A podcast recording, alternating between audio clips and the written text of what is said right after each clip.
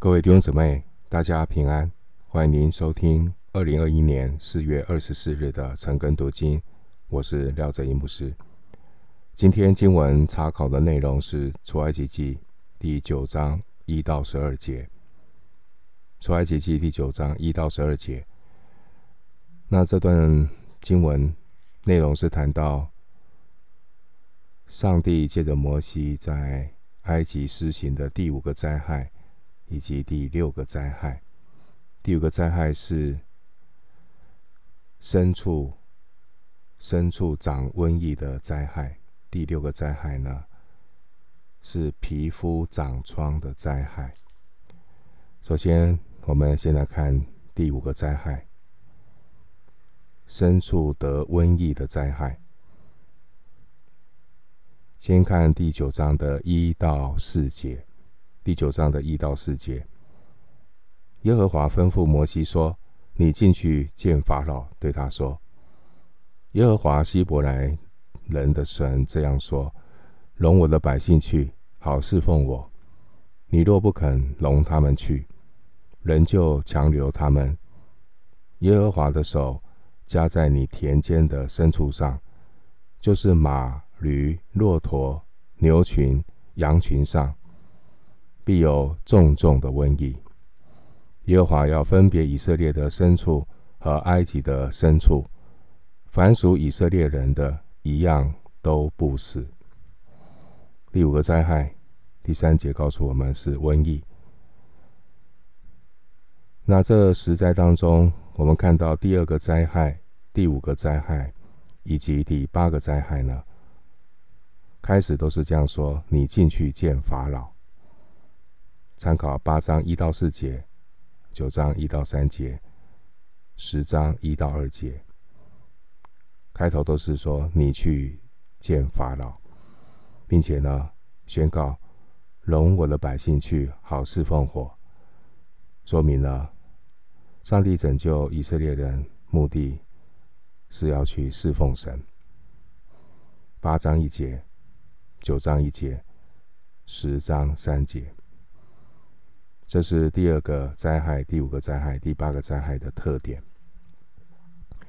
那从昨天读到第四个灾害开始呢，上帝呢对这些的灾害开始很清楚的说明，他要把以色列人他们的地、他们的牲畜从埃及人中分别出来，分别出来。透过这样的分别呢，来显明属神的人和属界世界的人的不同。第五个灾害会造成牲畜大量的死亡，牲畜大量的死亡不仅给经济呢带来极大的损失啊，也给埃及的农业以及运输业带来致命的打击。那你想想看。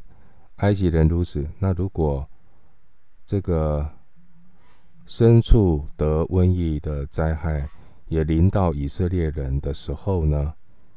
如果以色列人没有被神分别出来，这样的一个瘟疫，牲畜得瘟疫死亡的灾害，如果临到以色列人，你想以色列人会有什么样的结果？几乎是完全破产。另外一方面，昨天呢，我们有提到古埃及的神话。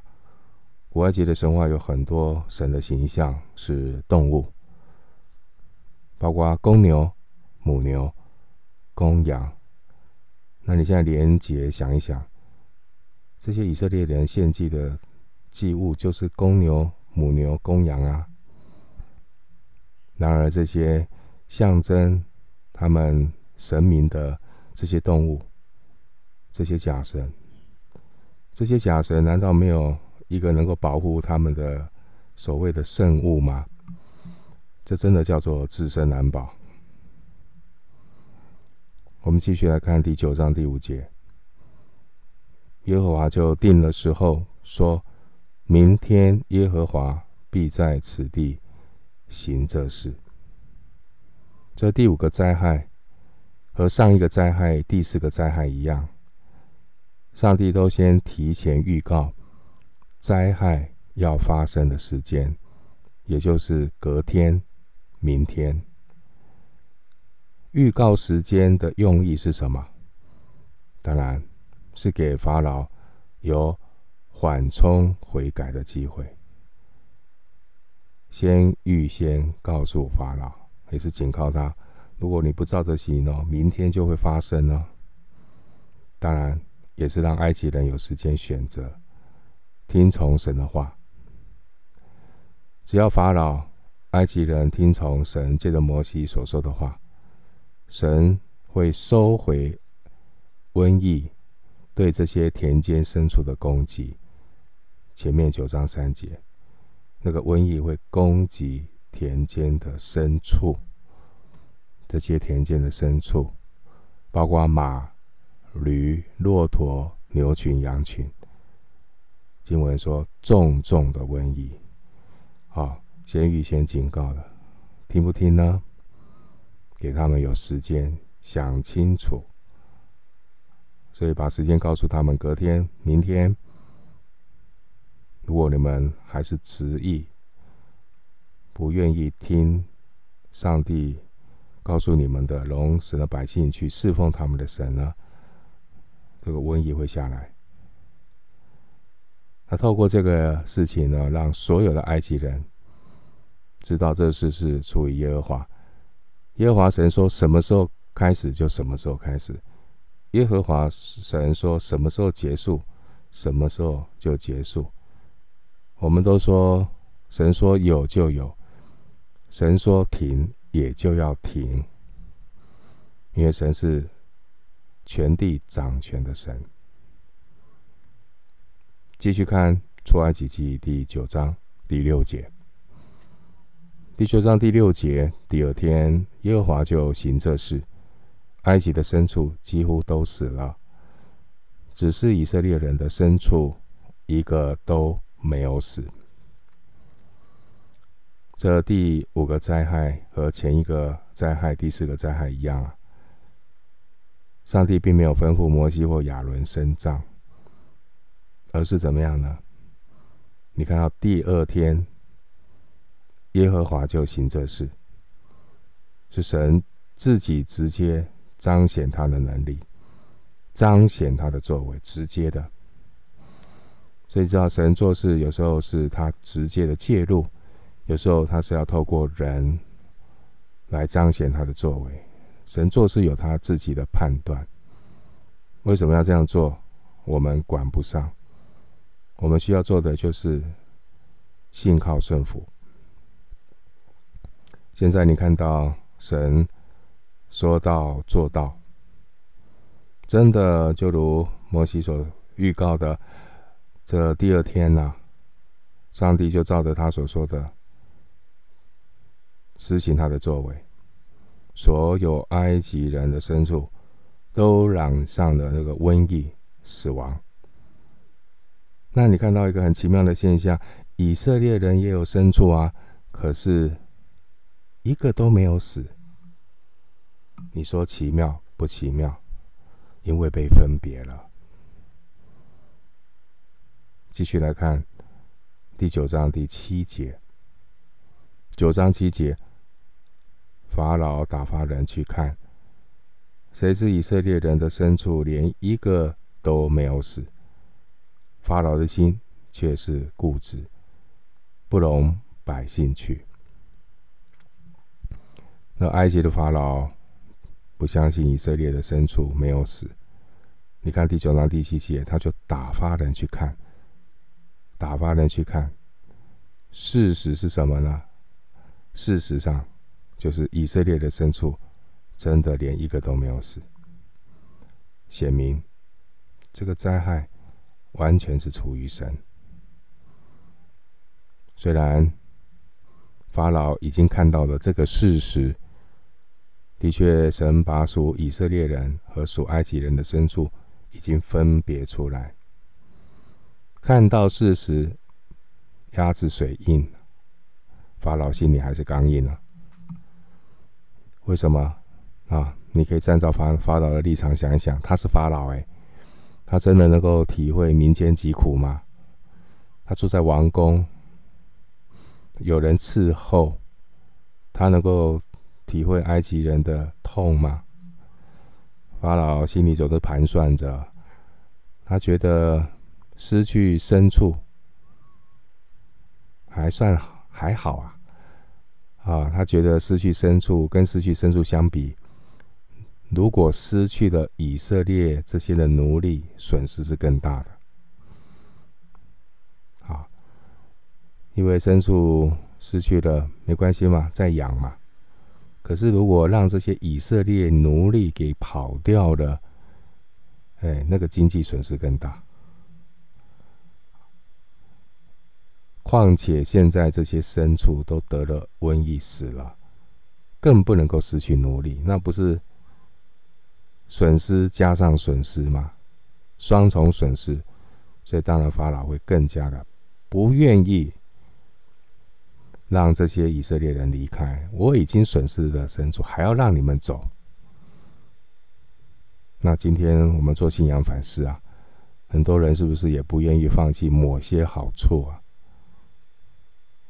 他总是能够找到很多的理由，把上帝的作为给解释掉了。明知道，但是就是不愿意相信，不相信上帝的作为。上帝的作为在环境当中很多的暗示、提醒、带领，目的是什么？神的作为是领人悔改。很多人就是因为这样子拒绝接受福音，如同法老的心固执一样，执迷不悟，因小失大。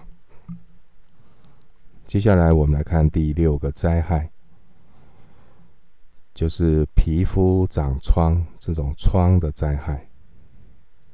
我们来看第九章八到九节，八到九节，耶和华吩咐摩西亚伦说：“你们取几捧芦灰，摩西要在法老面前向天扬起来，这灰要在埃及全地变作尘土。”在人身上和牲畜身上成了起泡的疮，起泡的疮，第六个灾害。那我们知道，这个十个灾，前面九个灾，三个一组，我们都可以做一些归纳，因为他们发生都有一些呃特色。第三个灾害。第六个灾害、第九个灾害的特色是，这三个灾害都没有向法老预先做警告，没有预先告知，没有预先警告。我们还是要强调，上帝做事有他自己的主权，他要如何的做，如何的行，他不需要跟我们商量。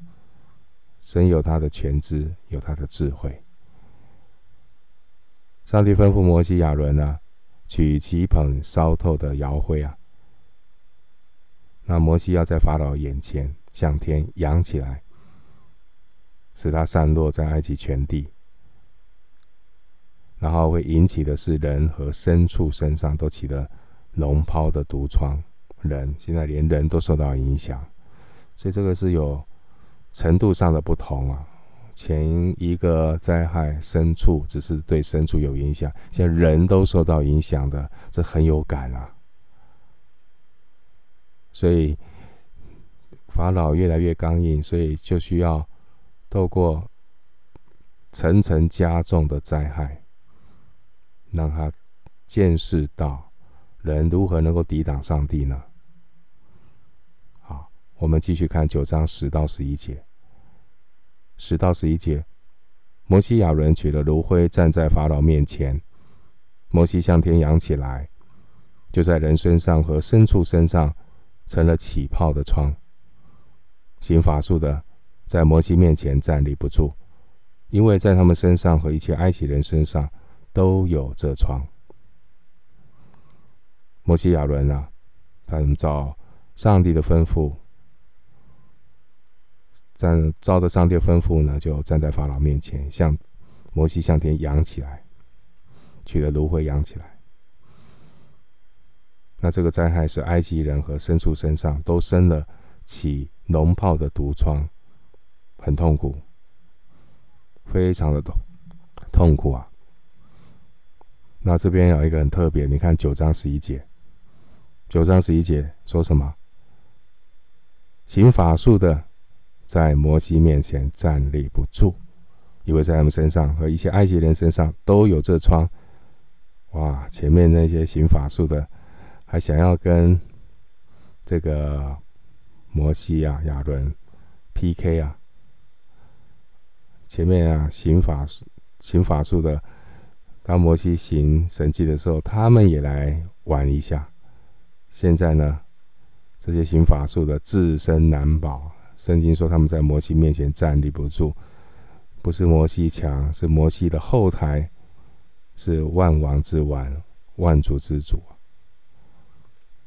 这些在埃及行法术的，他们不单是无法对付摩西，连他们自己也长了疮，痛得坐立难安。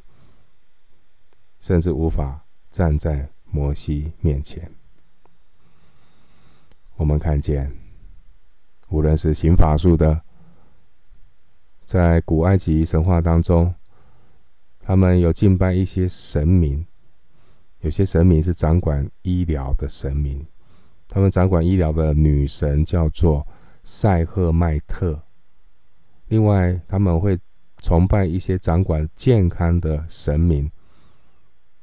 古埃及掌管健康的女神叫做伊西斯，结果现这些掌管医疗、掌管健康的神明，现在在神面前都无能为力。埃及人都长了疮啊！你们这些神明还在干什么呢？所以这是让我们从经文里面看到耶和华神。是独行其事的神，没有任何的权势能够抵挡上帝的旨意啊！继续看出埃及记最后九章十二节，九章十二节，耶和华使法老的心刚硬，不听他们，正如耶和华对摩西所说的。在此同时啊，上帝，你可以看到他一再的容忍法老。那一种的刚硬，不悔改，便照着原先所预言的，其实神早就知道法老他不会同意，他不会听从摩西亚伦的话，他不会善罢甘休让以色列人离开。所以呢，虽然上帝早已预言使法老的心刚硬。然而，我们看到那个十灾里面的前五灾啊，好，这个是任凭法老自己的心刚硬。但是到了第六灾之后啊，你看到神施行这个惩罚，他将法老的心早已刚硬的心变得怎么样？更加刚硬。好，我要强调就是说，我们之前有说明啊，法老是自己刚硬的时候，神任凭他。好，那现在呢？加重他这样的一个刚硬的心，目的就要成就神自己的计划。到了第七灾的时候，当神再次放手任凭法老自己选择，结果啊，发生什么事情？不但是法老自己的心刚硬，连他旁边的这些臣仆啊，也跟着硬着心。因此啊。到了后面的第八灾，神就是法老和他的臣仆心变得更刚硬。也换句话说，上帝不再怜悯，上帝也不给他们机会，不给他们回头的机会。上帝要透过这个过程、啊，要来显明耶和华神，让以色列人能够真正彻彻底底的放弃留在埃及的心。要离开埃及地，走向上帝给他们的计划和命定，非常的重要。这世界非我我们的家，我们在地上的客旅寄居的日子很快就会过去。呃，求主教导我们，让我们属灵的眼睛打开，看见上帝在地上给我们的引导和旨意，走在神的光中。今天我们经文查考就进行到这里，愿神的恩惠平安与你同在。